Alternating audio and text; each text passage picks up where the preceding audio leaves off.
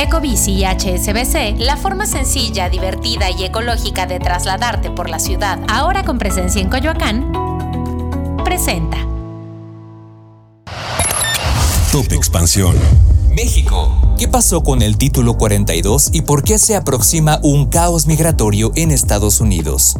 Yo soy Mike Santaolalla y sean ustedes bienvenidos a este Top Expansión. Top Expansión. Luego de tres años, Estados Unidos ha decidido levantar las restricciones por el COVID-19 y esto implica el fin del argumento legal que mantenía lejos a los migrantes que buscaban asilo en la tierra del sueño americano. Esta política migratoria fue implementada para supuestamente frenar la pandemia del COVID-19 y permitía a las autoridades estadounidenses expulsar automáticamente a casi todos los migrantes que llegaban sin visa o la documentación necesaria para entrar al país. Pero esto provocó que miles de migrantes vivieran en la incertidumbre al otro lado de la frontera con México, en campamentos improvisados refugios abarrotados e incluso durmiendo a la intemperie. Capítulo 1. ¿Qué es el título 42? Es una norma sanitaria creada en marzo del 2020 bajo la administración del expresidente republicano Donald Trump. En ese momento, los Centros para el Control y la Prevención de Enfermedades, los CDC de Estados Unidos, dijeron que la orden era necesaria para detener la propagación del coronavirus en los centros de detención abarrotados. El título 42 permitió a los agentes fronterizos expulsar rápidamente a muchos migrantes a México, pero algunos expertos en salud pública, demócratas y defensores de derechos humanos señalaron que la medida era solamente un pretexto de Trump para frenar la inmigración legal e ilegal hacia Estados Unidos. Aunque el demócrata Joe Biden prometió revertir el enfoque restrictivo migratorio de Trump, una vez en el poder decidió extender la duración del título 42 para dar así salida a los arrestos récord de migrantes en la frontera. Desde que se activó en 2020 hasta finales de marzo de 2023, el título 42 se invocó casi 2.8 millones de veces para expulsar a migrantes, esto según la Oficina de Aduanas y Protección Fronteriza. Ese total incluye a muchas personas que han cruzado repetidamente.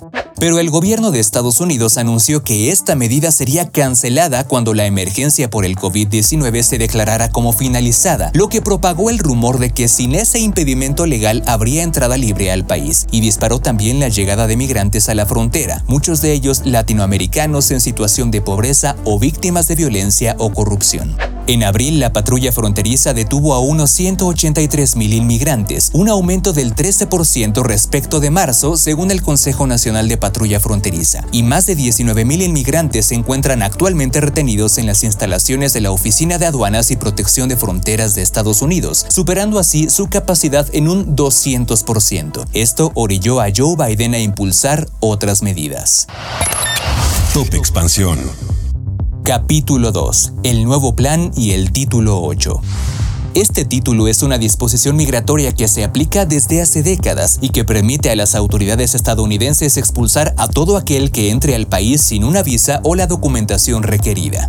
Ante el levantamiento del título 42, el gobierno se apoyará en el título número 8 para procesar a los inmigrantes en cuestión de días y deportarlos rápidamente si no superan el examen inicial de asilo, es decir, el proceso en el que el migrante busca demostrar que en su país de origen ha sufrido persecución o violencia. El título 8, al contrario del 42, implica sanciones si el migrante intenta entrar de nuevo sin una documentación válida, castigándolo con una prohibición de reingreso de al menos 5 años y posible procesos penales. El gobierno de Estados Unidos mandará a casi 500 funcionarios del Servicio de Ciudadanía e Inmigración para ayudar en las entrevistas con los migrantes, y el Pentágono enviará a 1.500 soldados para apoyar temporalmente a la patrulla fronteriza. Además, las autoridades abrirán centros regionales de procesamiento en toda América Latina con el apoyo de las Naciones Unidas, empezando por Guatemala y por Colombia, para así preseleccionar a los migrantes que podrán entrar al país. Estos centros también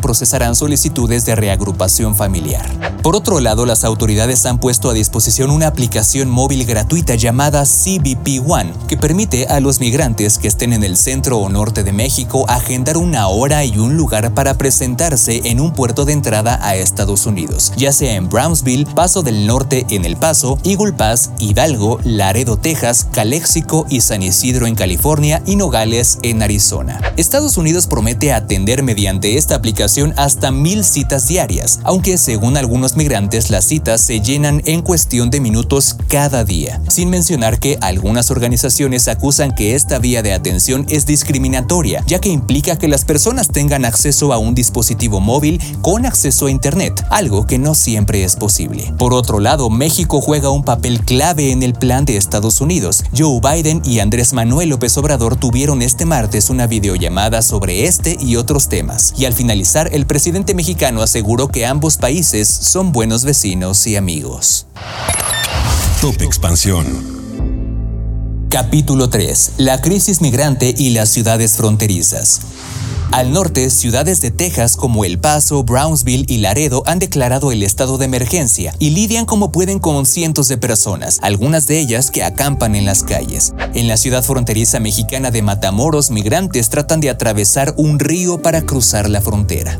Por otro lado, Estados Unidos estableció un número limitado de venezolanos, cubanos, haitianos y nicaragüenses que pueden solicitar asilo, pero únicamente 30.000 por mes, bajo condiciones especiales, por lo que, frustrados, algunos deciden entregarse a la patrulla fronteriza.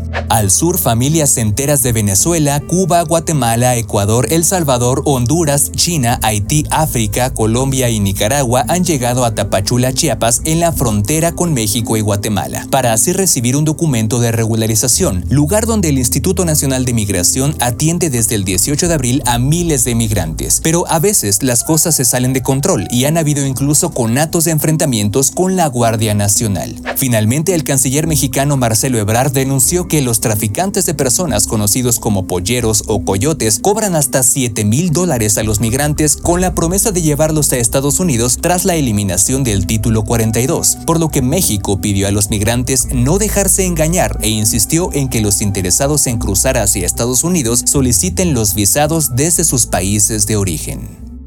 Ecobici y HSBC, la forma sencilla, divertida y ecológica de trasladarte por la ciudad, ahora con presencia en Coyoacán, presentó Top Expansión.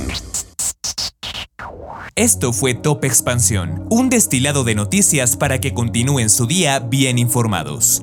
Yo soy Mike Santaolalla y les deseo un excelente día.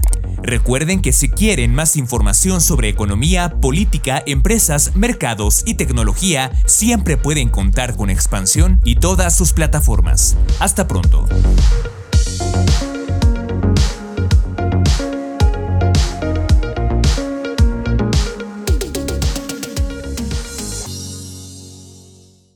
With Lucky Land you can get lucky just about anywhere.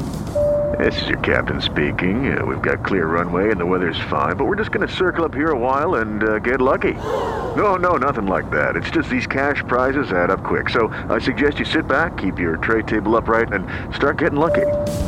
Play for free at LuckyLandSlots.com. Are you feeling lucky? No purchase necessary. Void where prohibited by law. 18 plus terms and conditions apply. See website for details.